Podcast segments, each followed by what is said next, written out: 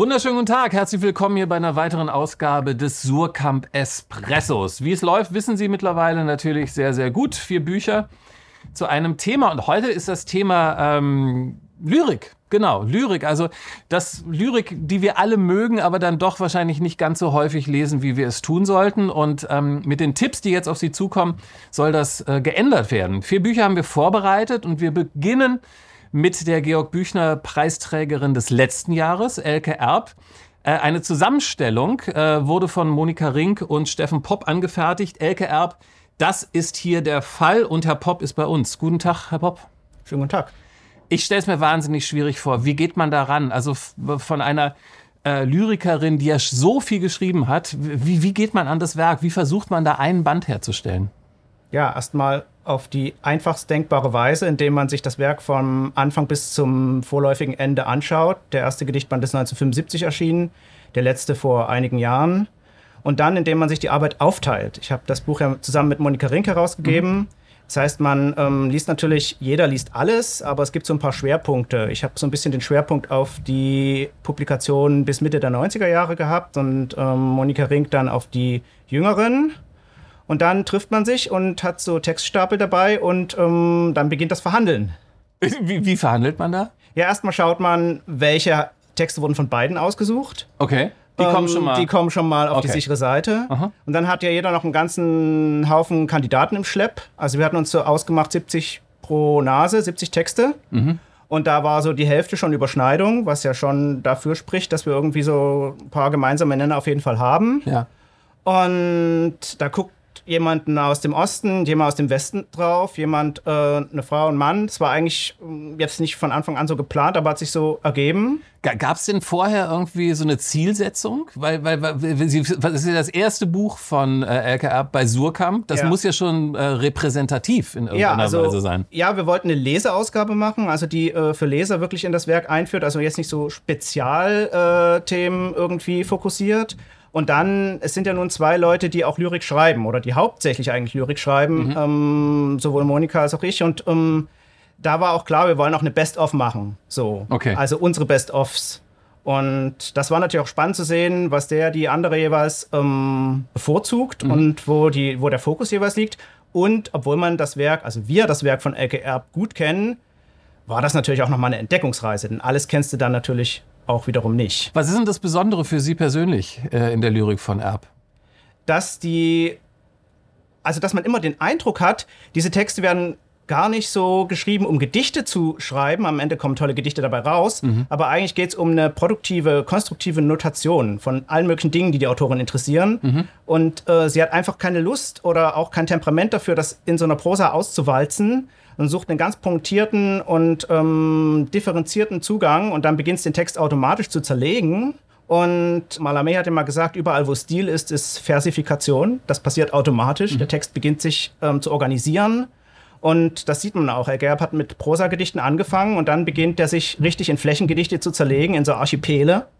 Und äh, ab den 90er Jahren sind es dann kompakte Texte, die aber auch keine klassischen Formen ähm, so nachbauen, so nette oder sowas. Das gibt's gar nicht. Sie erfindet ihre Form neu, weil die den Gegenständen gerecht werden sollen. Also es geht um die Notation. Wenn das jetzt ein Leser ist, der vielleicht wirklich erst äh, über diesen Georg-Büchner-Preis, so möchte ich es mal Ja. formulieren, auf Erb äh, aufmerksam geworden ist, ähm, wie sollte er an das Buch rangehen? Ist, ist, ist, ist das wirklich ein leichter Zugang oder muss man sich in irgendeiner Weise vorbereiten? Ja, neugierig und ähm, unvoreingenommen, das sagt sich immer so leicht. Also das, was man in der Schule über Lyrik gelernt hat, ähm, kann man erstmal bei, beiseite legen. Okay. Äh, diese Sätze sind zugänglich. Also der Titel sagt es schon, das ist hier der Fall. Das ist eine relativ nüchterne Betrachtung, wobei es natürlich Emphase und sowas auch alles gibt. Aber man hat nicht den Eindruck, dass man jetzt irgendwie mit Hermetik oder so äh, konfrontiert wäre. Es wird eher komplexer und dann auch interessant, wenn so bestimmte Sachen aufeinanderprallen und so Phänomenologien gemacht werden. Von kleinsten Dingen, die einen auch selbst betreffen. Das finde ich immer spannend, dass LGR einerseits wie Lyriker oft radikal subjektiv ist, aber durch dieses radikal subjektive ist es auch schon wieder allgemeingültig, weil jeder ist ja ein Subjekt und es ist nichts zu klein und zu banal, um da nicht aufgenommen und in seine Grundlagen zerlegt zu werden. Ganz kurz zum Abschluss, was sagt Frau Erb zu dieser Zusammenstellung? Wissen Sie das? Frau Erb hat zwei Sachen dazu gesagt. Während wir noch gearbeitet haben, hat sie gefragt, muss ich mich darum kümmern? und dann haben wir gesagt, nein, muss nicht. Und dann, Durch. Ähm, und danach hat sie uns eine Postkarte geschickt und hat gesagt, das Nachwort ist ausgezeichnet. Und dann gehen wir mal davon aus, dass es die Auswahl auch ist. Sehr gut. Und wir machen jetzt weiter mit Steffen Popp. Ähm, diesmal hat er allerdings eine andere Funktion beim jetzt folgenden Buch. Ähm, er hat sich zusammengestellt, er hat es übersetzt. Also ähm, jetzt kommt Ben Lerner und sein Gedichtband No Art. Gedichte, äh, gleichzeitig allerdings auch auf Englisch, gleich Poems, was uns signalisiert, dass hier zweisprachig agiert wird. Ähm, Herr Pop. Ähm, ben Lerner ist ein Autor, der von vielen Kritikerinnen und Kritikern als einen der wichtigsten amerikanischen äh, Schriftsteller überhaupt angesehen wird. Ähm, dieser Band jetzt ver vereint Gedichte aus den Jahren 2004 bis 2010. Ähm, was macht Ben Lerner so einzigartig?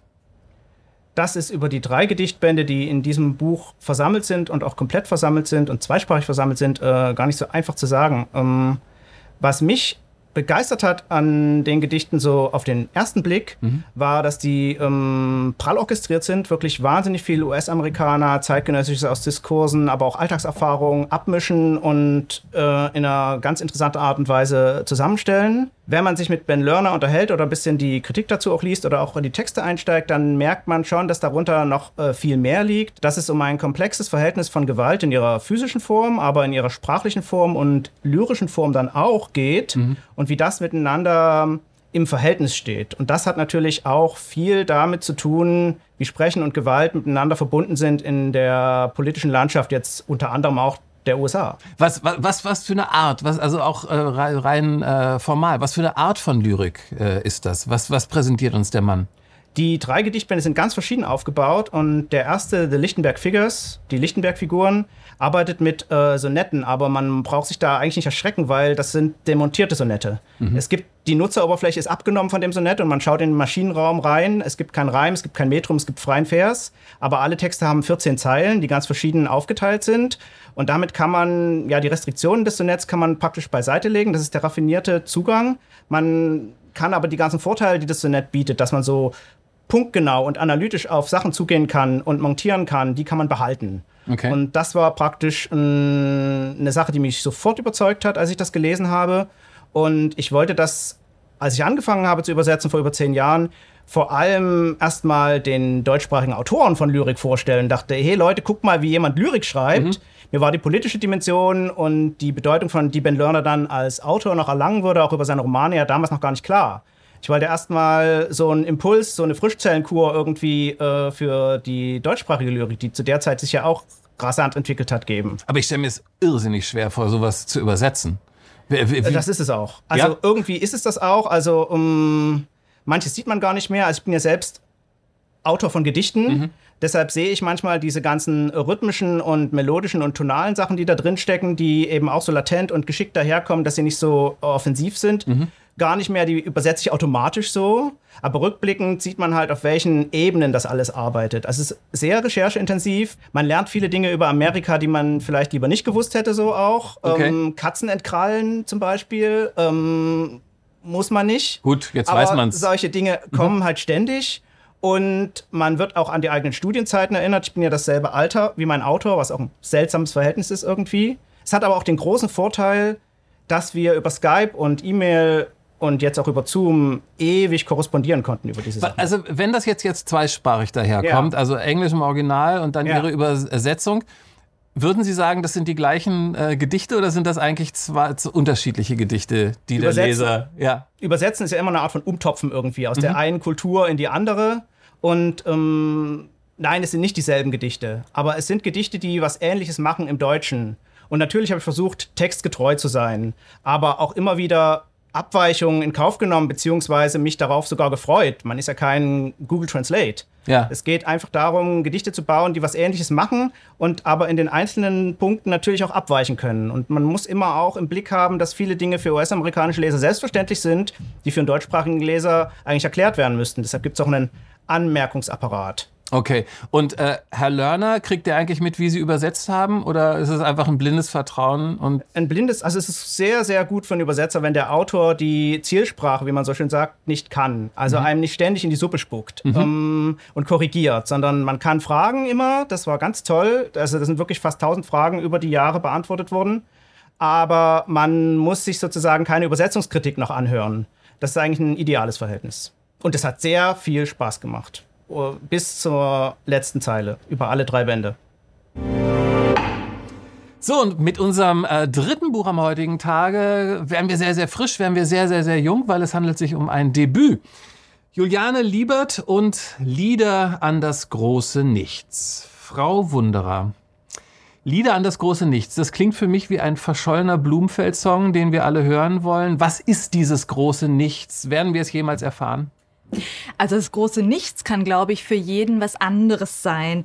Für Juliane Liebert ist es, so hat sie in einem Interview mal gesagt, das, was du hältst, wenn du deine Hände mit geöffneten Handflächen zu dir drehst lass es nicht fallen. Mhm. Oder wie es im titelgebenden Gedicht heißt, das große Nichts ist hier und Bruder Stalin ein Lügner, was weiß ich, woran man noch glauben kann. Die große Verzweiflung hat mich und ich hätte lieber kippen, ich hätte lieber kippen als alles andere auf der Welt. Das ist Ihre Antwort. Okay, hm. also Sie sind sehr, sehr im Thema. Wie sind Sie oder wie ist der Verlag auf äh, Juliane Liebert aufmerksam geworden? Ähm, das war tatsächlich über Ihre Agentin, ähm, Christine Listau, die auch mhm. die Verlegerin des Verbrecherverlags ist, die hat mir an einem Kneipenabend nach einer Buchpremiere in der Z-Bar von dieser Dichterin erzählt, von der sie dachte, die würde mich sofort begeistern. Und tatsächlich stellte sich raus, ich kannte sie bereits, weil ich die Süddeutsche im Abo habe und Juliane Liebert für die Süddeutsche großartige Rezensionen schreibt, von der man, von denen man schon nach einem Absatz weiß, das ist Juliane. Sie schreibt darin mhm. über Musik, über Literatur, über Film. Und es ist wirklich immer so ein Wiedererkennen dieses unglaublichen Tons, den sie hat und dieser ganz eigenen Weltwahrnehmung, dieser Sensibilität. Und dann haben wir das, das Manuskript bekommen. Das mhm. war erstmal noch so eine große Wundertüte. Okay. Und es ist dann über die Jahre eigentlich gewachsen und jetzt halten wir es endlich in der Hand. Können Sie so ein bisschen eingrenzen, was dieses ähm, besondere, dieser besondere Ton ist? Ja, es ist ein Ton, der auf den ersten Blick sehr direkt ist, also auch in den Emotionen und Affekten sehr direkt. Es ist zärtlich, es ist wütend, es ist traurig, es ist unglaublich zugewandt und verletzlich und offen. Mhm. Ähm, es hat auch keine Angst mehr vor einem hohen Ton, bricht es aber immer wieder sofort herunter. Also sozusagen, das, äh, das mischt sich alles auf eine eigene Art und Weise und es ist eine große Musikalität da, ein großes Rhythmusgefühl und ein unglaubliches Da seine Gegenwärtigkeit in, in dem, was heute ist. Also mhm. zwischen Popkultur, aber auch in der Tradition des literarischen Sprechens. Also da mischt sich das beides auf eine ganz besondere Art. Frau Liebert hat in einem Interview, das ich gesehen habe, gesagt, dass sie die meisten äh, Gedichte im Bett schreibt.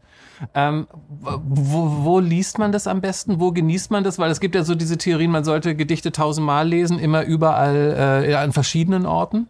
Also ich finde Bett ist schon mal ein guter Ort, ja, warum? aber ähm, weil es, glaube ich, so, ein, so einen intimen Raum auch irgendwie schafft und man auch kurz mal innehält auf eine Art. Gleichzeitig sind das aber gerade auch Gedichte, die so im Dialog stehen, zum Außen, zur Großstadt. Wir gehen mit ihr durch die Straßen, wir gehen mit ihr durch die Nacht, dass man sie eigentlich auch einstecken kann, wenn man unterwegs in einen Club ist, wenn es dann endlich mal wieder soweit ist. Und ähm, sind das Gedichte für Leute, die normalerweise äh, noch nicht so viele Gedichte gelesen haben?